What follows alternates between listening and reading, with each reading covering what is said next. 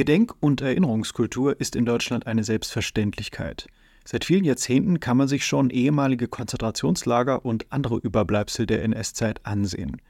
Die größte Gruppe der Besucher sind Schülerinnen und Schüler, die für die Verbrechen der Vergangenheit sensibilisiert werden sollen. Am 27. Januar ist der Gedenktag der Opfer des Nationalsozialismus. Deswegen blicken wir heute darauf, wie unsere aktuelle Gedenkarbeit in Rheinland-Pfalz eigentlich aussieht.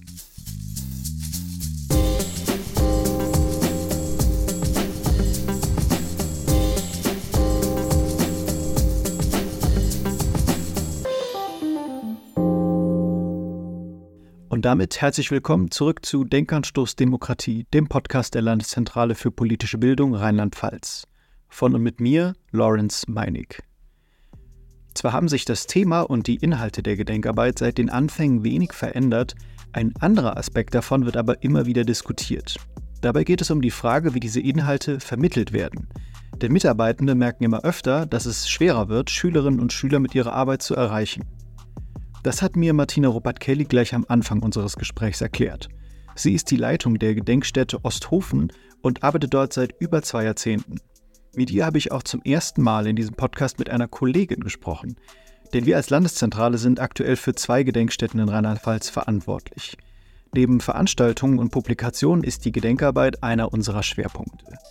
Ihr erfahrt in dieser Folge also nicht nur etwas zur Gedenkarbeit, sondern auch, was die Arbeit der LPB eigentlich so ausmacht. Hallo Frau Robert-Kelly, schön, dass Sie dabei sind. Hallo, ich freue mich.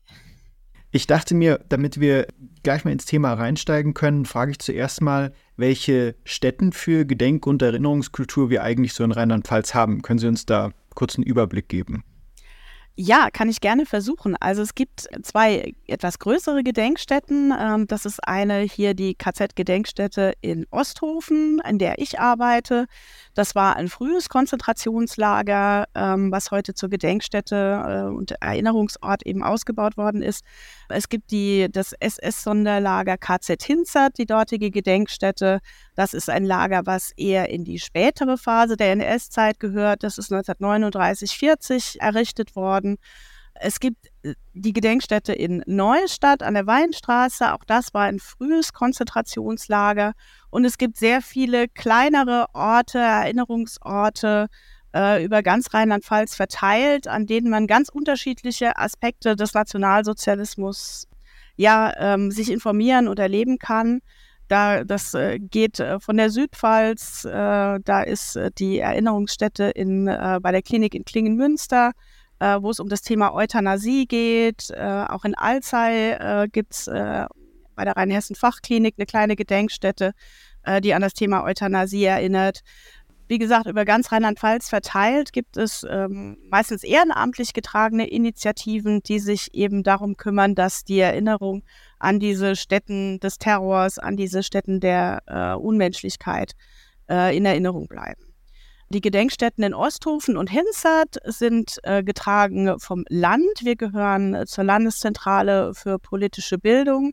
Und wie gesagt, die anderen sind äh, in ehrenamtlichen Trägerschaften. Und wenn wir jetzt mal bei genau denen stehen bleiben, nämlich bei Osthofen und Hinzert, zuerst mal, was ist bei denen früher passiert während der NS-Zeit noch? Was wurde dort gemacht und was passiert da heute? Ja, also hier in Osthofen, wie gesagt, war ein frühes Konzentrationslager. Das ist im März 1933, also nur wenige Wochen nach der Machtübernahme, eingerichtet worden. Da ging es darum, dass die Nationalsozialisten gerade in dieser Frühphase, in der Phase, in der sie ihre Macht etabliert haben, eben ihre politischen Gegner ja aus dem Weg haben wollen, einschüchtern wollten, mundtot machen wollten. Und so sind überall im ganzen Deutschen Reich diese frühen Konzentrationslager äh, entstanden, in denen man äh, diese Leute in die sogenannte Schutzhaft, so hieß es damals, nehmen konnte für ein paar Wochen, für ein paar Monate, einfach um sie von ihrer politischen Arbeit abzuhalten, um sie eben mundtot zu machen, um ihren Widerstand und ihren Willen zu brechen.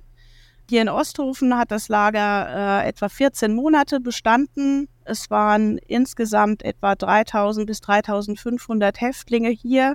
Fast alles männliche Häftlinge, nur wenige Frauen äh, sind hier inhaftiert worden.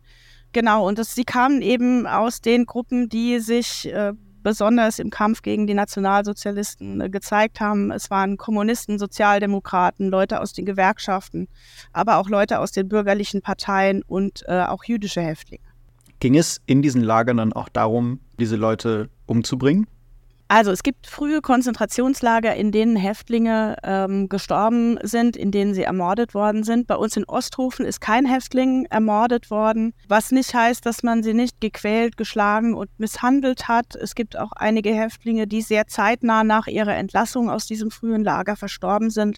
Aber direkt hier in Osthofen ist niemand verstorben. Ja, eine, eine Frage, die ich mir da auch ge gestellt habe, das ist jetzt eher so persönlich auch für Sie, für Ihre Arbeit. Sie sind da ja jetzt schon zwei Jahrzehnte äh, beschäftigt und da fragt man sich ja schon, gerade in dieser Art Arbeit, hat man da manchmal so das Gefühl, so irgendwie so eine Last auf den Schultern zu haben, dass da irgendwie diese Schuld mitschwingt?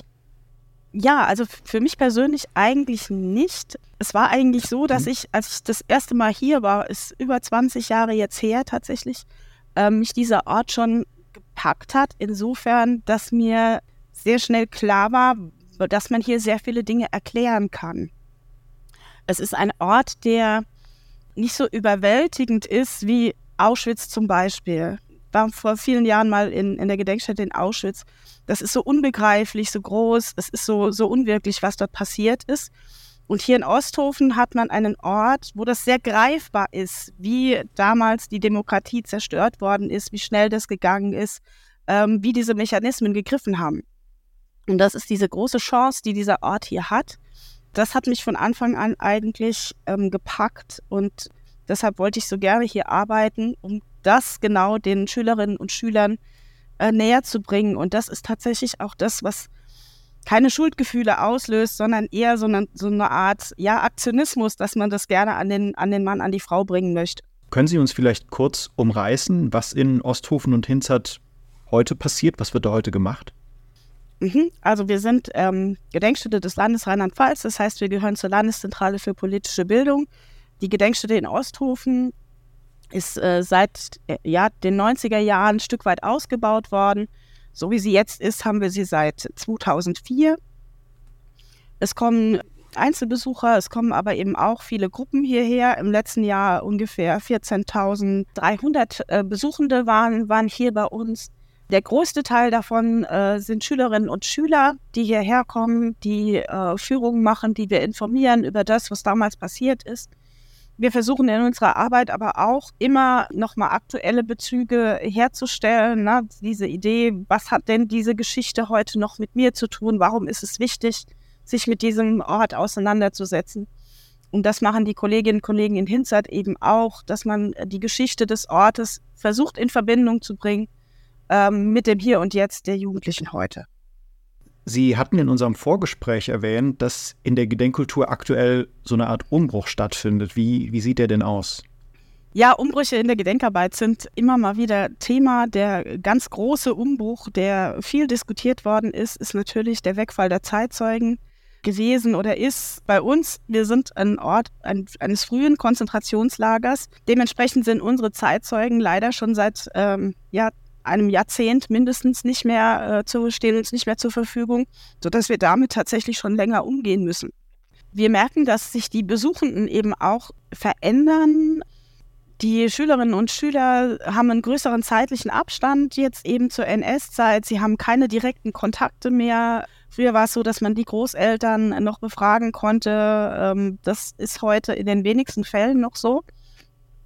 Und insofern müssen wir äh, schauen, wie wir sie dann eben äh, packen können und äh, für das Thema interessieren können. Wir merken auch, dass so Dinge wie Lesekompetenz tatsächlich ein bisschen abnimmt. Die Aufmerksamkeitsspanne wird immer kürzer, also mit schriftlichen Quellen und sowas umzugehen, ist auch nicht immer so einfach. Und was wir tatsächlich gemerkt haben, ist, dass wir mehr Emotionen ins Spiel bringen müssen. Denn das ist was, was uns auch die Lehrkräfte, mit denen wir eben zu tun haben, äh, rückmelden, dass man über Emotionen und über ähm, ja, Gefühle und Empfindungen einfach versuchen muss, äh, die Schülerinnen und Schüler für das Thema zu packen. Und das ist tatsächlich was, was in der Gedenkarbeit im Moment so ein bisschen diskutiert wird.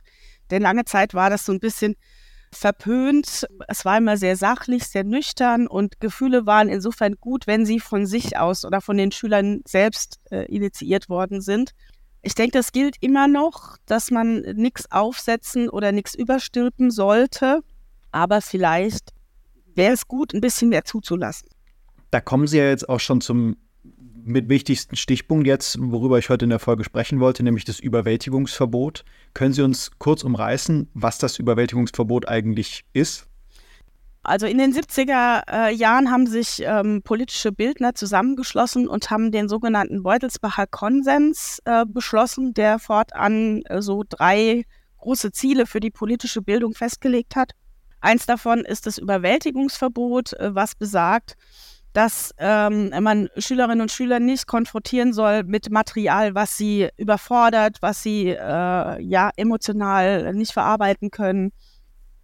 Beziehungsweise auch, man darf nicht versuchen, Schülern die eigene Meinung irgendwie überzustülpen. Genau, das ist das eine. Das, der zweite Grundsatz ist das Kontroversitätsgebot. Das heißt, was in der Forschung kontrovers diskutiert wird, muss man eben auch den Schülerinnen und Schülern so vermitteln, dass es da äh, unterschiedliche Ansichten und Meinungen gibt. Und das dritte ist die Schülerorientierung, dass man eben gucken sollte, dass es in äh, die Lebenswirklichkeit der Schülerinnen und Schüler äh, auch passt. Gerade jetzt das dritte Beispiel mit dieser Lebenswirklichkeit, da habe ich jetzt gleich an, dieses, an diesen Punkt von Gamifizierung gedacht. Das, äh, was ja auch gerne diskutiert wird, ob Gamifizierung gerade im, im Bezug auf KZs sinnvoll ist. Wie sehen Sie das als Leiterin? Ja, das ist äh, ein ganz spannendes Feld. Auch das ist was, was tatsächlich im Moment ganz, ganz viel diskutiert wird. Es gibt sehr gute Ansätze, äh, was Serious Games angeht für Gedenkstätten. Ich glaube, da ist auch immer so ein bisschen äh, die Dosis macht das Gift. Ne? Also so je nachdem, es gibt sicher des Guten zu viel. Da muss man einfach ein bisschen aufpassen. Aber es gibt sicher ähm, Möglichkeiten und Gelegenheiten, wo äh, gerade solche Games eine gute Idee sind. Also gerade ähm, es geht ganz oft, wenn man sich mit der NS-Zeit auseinandersetzt, um Handlungsspielräume. Ja, was, was war möglich und wo konnte man tatsächlich noch äh, eigene Entscheidungen treffen? Und das ist eigentlich äh, was, was man auch in Games sehr gut abbilden kann. Und da gibt es erste gute Ansätze, aber ich glaube, das ist so ein bisschen tatsächlich, da sind wir noch in den Kinderschuhen. Aber da wird sich, denke ich, in den nächsten Jahren einiges tun. Also Sie stehen der Sache durchaus positiv gegenüber, dass das definitiv eine Möglichkeit ist. Absolut, absolut. Aber ich sag mal, für so eine relativ kleine Einrichtung wie uns ist das eine echte Herausforderung. Also da braucht man gute Partner an der Seite, die einem da äh, unter die Arme greifen können. Aber ich sag's mal vorsichtig, wir haben ja, unsere, unsere Dauerausstellung ist aus dem Jahr 2004. Das heißt, äh, wir machen uns schon im Moment auch Gedanken, dass da sicher etwas Neues irgendwann ins Haus steht. Und auch in dem Rahmen ist ein Element, was man tatsächlich in eine neue Ausstellung äh, mit einbauen könnte. Äh, so eine Game-Geschichte. Aber wie gesagt, für eine kleine Einrichtung ist das nicht leicht umzusetzen. Aber vielleicht finden wir ja jemand, der uns da unter die Arme greift. Ganz interessantes Konzept. Also für mich auch verständlich, dass das so stark diskutiert wird, gerade wenn Sie eben sagen, dass äh, die jungen Schülerinnen und Schüler da immer schwerer zu fassen sind, sage ich mal, für dieses Thema an sich. Eine große Frage in der Gedenkarbeit äh, war, wäre für mich jetzt auch, ob die Gedenkarbeit sich in Zukunft auch auf unsere koloniale Vergangenheit, zum Beispiel in Namibia, ausweiten kann, wo es ja den Völkermord gab, der Herero und Nama, der von, von Deutschland begangen wurde. Sehen Sie da auch Tendenzen, dass sich äh, unsere Arbeit in Deutschland in die Richtung ausweiten könnte? Ja, das ist äh, natürlich auch ein ganz heiß diskutiertes Thema. Ich meine, äh, man hat sicher in Berlin schon äh, die Diskussion um die Mohrenstraße äh, mitverfolgt. Das ist auch ein Thema für die Gedenkarbeit und für die Gedenkstätten. Ähm, ich sage mal, für uns kleinere Einrichtungen ist das im Moment tatsächlich auch nur am Rande Thema. Aber ich weiß zum Beispiel, die Kolleginnen und Kollegen in Neuengamme in Hamburg haben äh, schon viele Veranstaltungen dazu gemacht.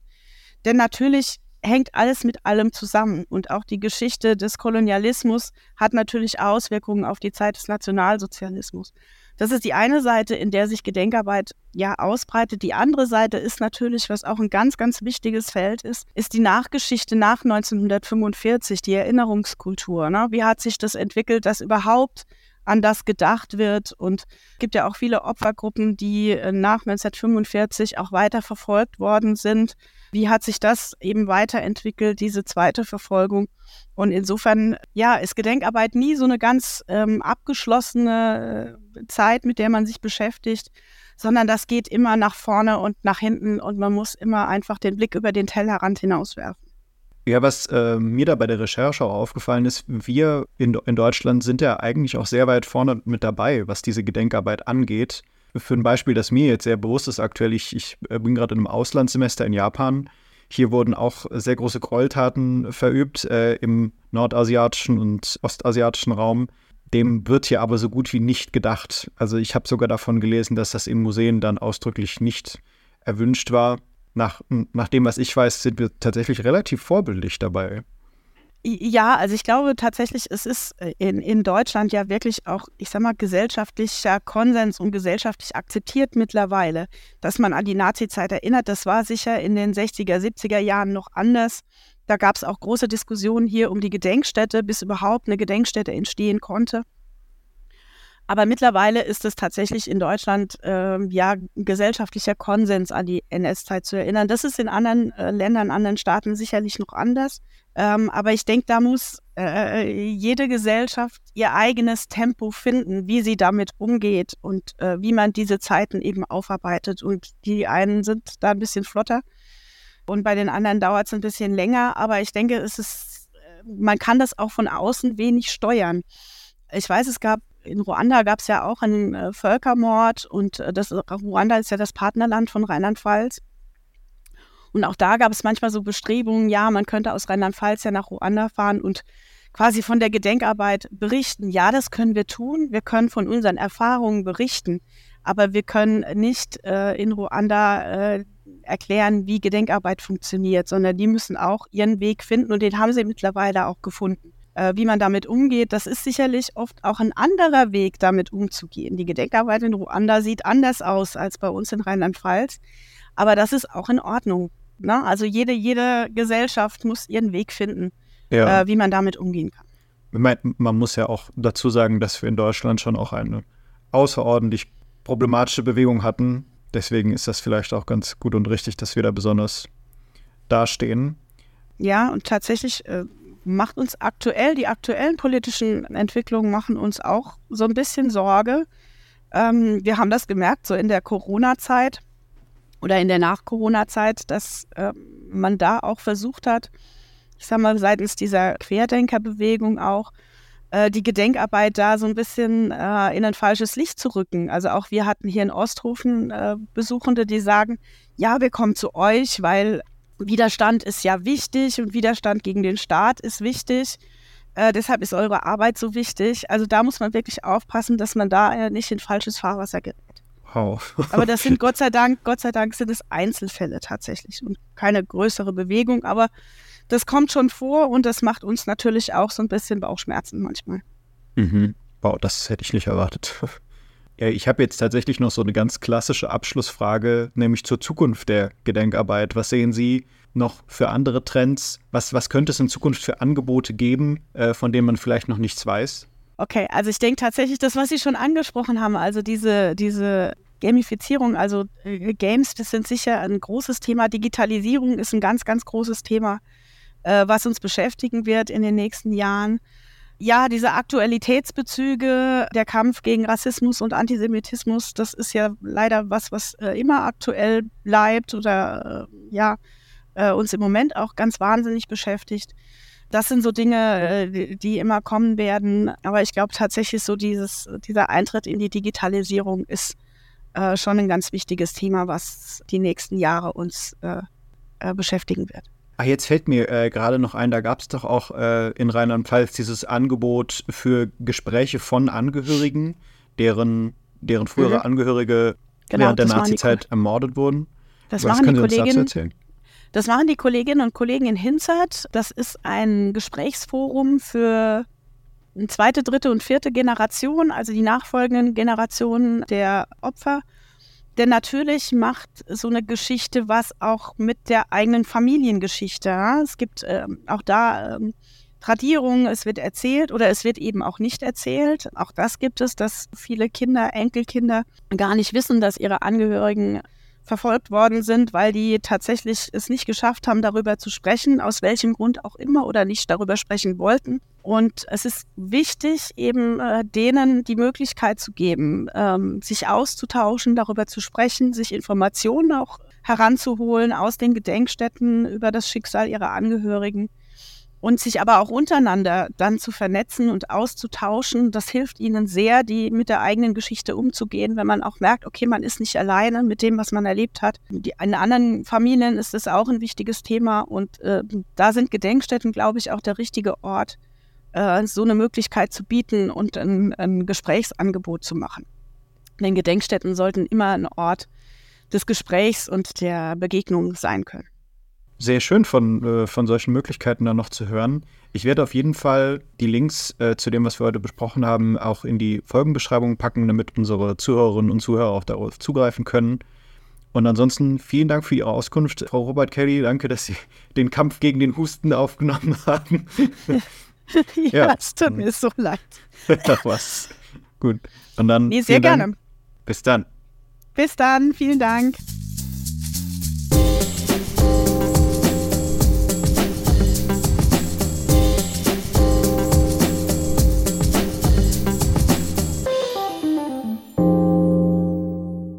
Ihr merkt, die Arbeit in Gedenkstätten ist deutlich komplexer, als es auf den ersten Blick scheint. In unserem Gespräch ist außerdem klar geworden, dass Gedenkstätten verschiedene Schwerpunkte in ihrer Arbeit setzen. Besonders wichtig in der täglichen Arbeit sind dabei der Beutelsbacher Konsens und dessen Überwältigungsverbot, das aktuell auf dem Prüfstand steht. Wie drastisch und emotional die NS-Vergangenheit an diesen Orten in Zukunft dargestellt wird, könnte sich also vielleicht bald ändern. In unserer Folgenbeschreibung findet ihr verschiedene Links zur Gedenkarbeit an Rheinland-Pfalz. Wir hören uns wieder im nächsten Monat. Bis dann.